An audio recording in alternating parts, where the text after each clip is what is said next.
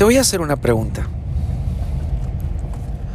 La red social que tú usas para mensajerías, inclusive para conectarte con seres queridos, amados eh, a la distancia, ¿tienen un costo? Esta plataforma misma en la cual estoy grabando este podcast tendrá un costo.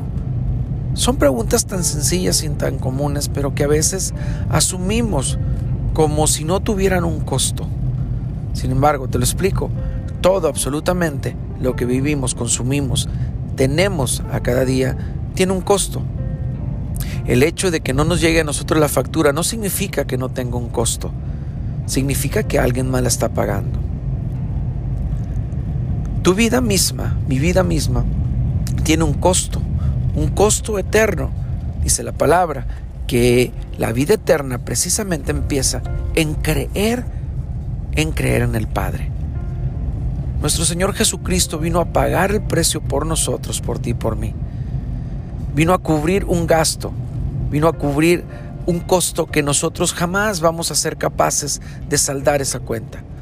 Por lo tanto, no es que no haya costado, no es que sea barato, no es que sea irrelevante, es que es muy alto el costo, tan alto que no somos capaces de poder cubrir ninguno de sus gastos.